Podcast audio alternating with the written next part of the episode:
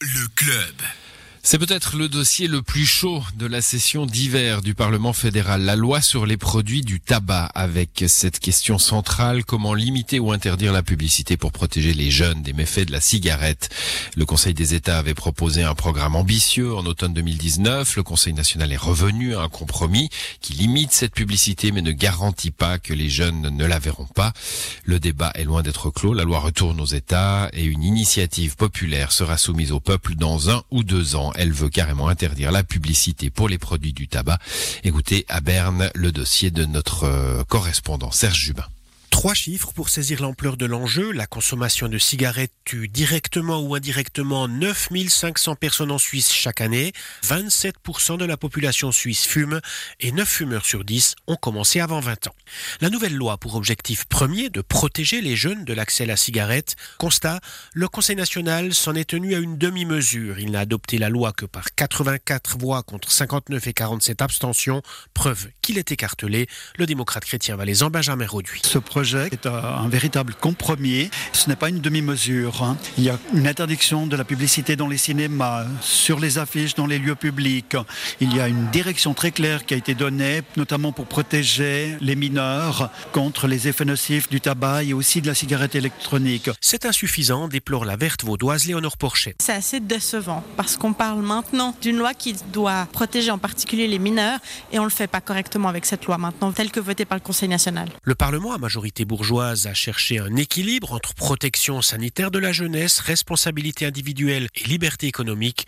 Le libéral radical valaisan Philippe Nantermo. On a toujours trouvé un équilibre entre jusqu'où on veut aller, où il y a un intérêt public d'agir, où il y a un besoin que l'État agisse, et puis la liberté individuelle.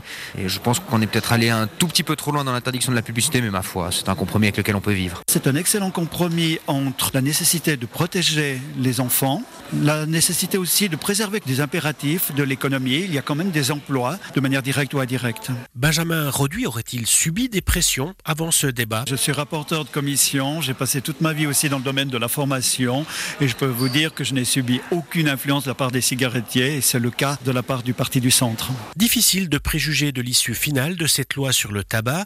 La question pourrait être réglée lors de la votation sur une initiative populaire qui veut interdire la publicité pour la cigarette. C'est la solution pour Léonore Porchet. C'est certain que, à nos yeux, pour le moment, la meilleure solution, c'est l'initiative parce qu'elle permet vraiment de ne pas interdire le tabac, mais de limiter vraiment sa pénétration, en particulier auprès des jeunes. Et c'est vraiment ça l'objectif d'une loi de santé publique. Et si une loi trop laxiste offrait un boulevard à l'initiative, Philippe Nantermo. C'est peut-être ce vers quoi on se dirigera. euh, ça ne m'empêchera pas de dormir, je vous le cache pas, mais sur le principe, euh, je maintiens qu'on est face à une forme d'hypocrisie et de contradiction dans les messages. Le produit est totalement autorisé, il n'y a pas de volonté de l'interdire, et puis on essaie de se faire croire que la solution c'est d'effacer la représentation du produit. Et s'il y avait une autre contradiction, vouloir interdire la publicité pour la cigarette pour en réduire la consommation, surtout chez les jeunes, et défendre la légalisation du cannabis, Léonore Pourchet défend ces deux projets. La Suisse, elle est trop répressive avec les drogues illégales et beaucoup trop permissive avec les drogues légales. Et ça a comme conséquence qu'elles